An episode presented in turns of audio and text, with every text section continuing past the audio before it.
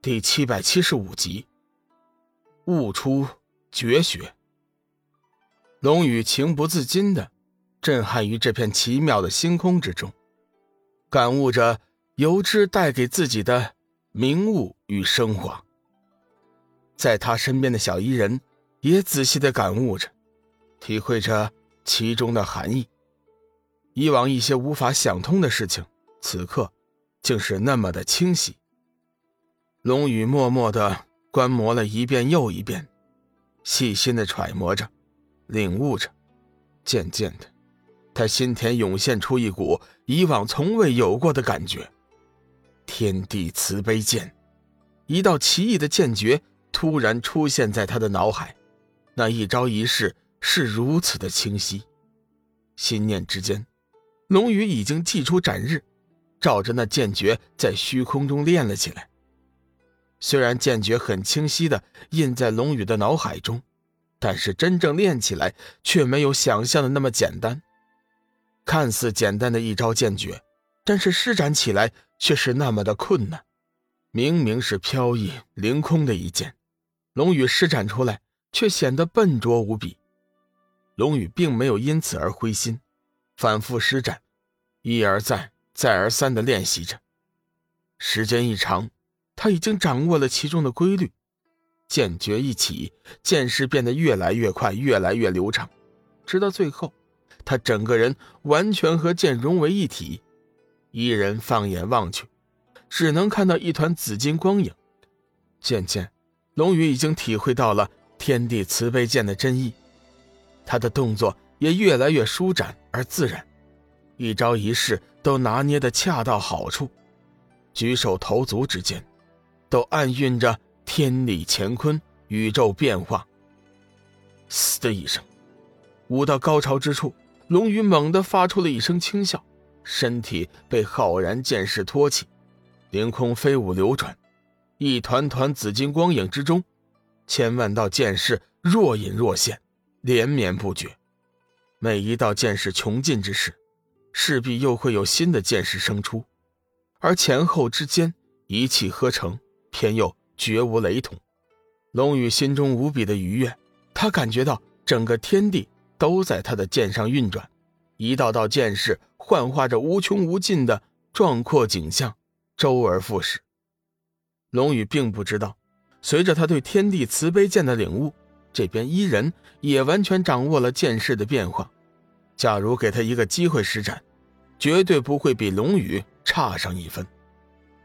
当龙宇完成了天地慈悲剑的最后一式之后，眼前的星图轨迹顿时消失，随之而来的又是另外一幅星图轨迹。比起第一幅星图，眼前这幅更加的繁杂浩大。放眼望去，密密麻麻星辰，一眼看不到边。有了先前的经验，龙宇急忙凝视星图，希望能再一次悟出一种绝学。龙宇发现。这幅复杂的星图比起先前那幅难了许多，每一颗星辰穿梭缭绕于璀璨的星空之中，运行的轨迹千变万化，叫人怎么也摸不着其中的规律。主人，你无需着急，我们有的是时间，在这里，时间似乎过得很慢很慢。伊人看出了龙宇的焦虑，出声安慰。经过伊人的提醒之后，龙宇神色一凛。冷静了下来，尽量平衡自己的心态，使自己保持一颗平常之心，耐心的、仔细的观察着眼前的星图。不知道过了多久，忽然他心头蓦然一动，盯着其中的一颗星辰，眼神一直追随着它的运行轨迹。就在他看完最后一颗星辰轨迹的时候，眼前的星图散放出美轮美奂的金色光芒。直如太阳般夺目灿烂。紧接着，他脑海中浮现出了一个全新的法诀。龙宇心头一松，他知道自己成功了。缥缈诀，急忙参悟了那段法诀，竟是一段身法要诀。龙宇欣喜无比，这正是他所期望的。与人对敌之时，其实很多时候，身法和速度是极为重要的事。尤其是两人的修为相差不大的时候，身法和速度更为关键。虽然龙宇早就具备了瞬间移动的法诀，本身速度也不慢，但是这样的速度在一些上位者面前实在是算不了什么优势。眼下这身法要诀的出现，无疑为龙宇了却了心中的一大心病。一个时辰之后，龙宇基本上领悟了理论知识。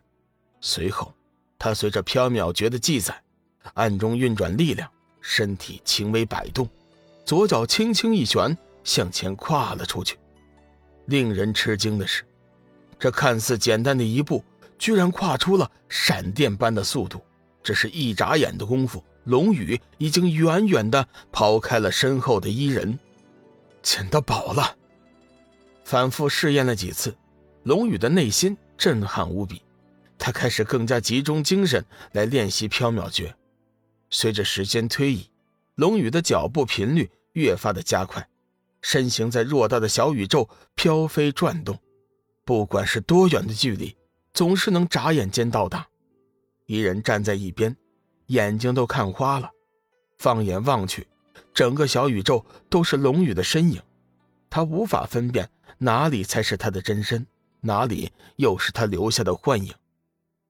同龙宇相比，小玉在混沌之光的修炼并没有太大的惊奇之处。不过，即便如此，沐浴在混沌之光之中，小玉的力量和体质也发生了惊人的变化。如果说先前的小玉只有金仙修为，经过了混沌之光的修炼之后，她的修为力量完全能突破太乙金仙，达到大罗上仙的初级水准，而且。这样的估计还没有考虑到他和龙宇元婴双修之后的境界。根据界神的估计，龙宇和小玉的元婴双修之后，他体内重塑的元婴将会从普通级别达到黄金级别，这将是一个质的飞跃。到时候，小玉的修为，即便是保守估计，也能达到大罗上仙的鼎盛境界。这样的修炼速度，足以傲视七界。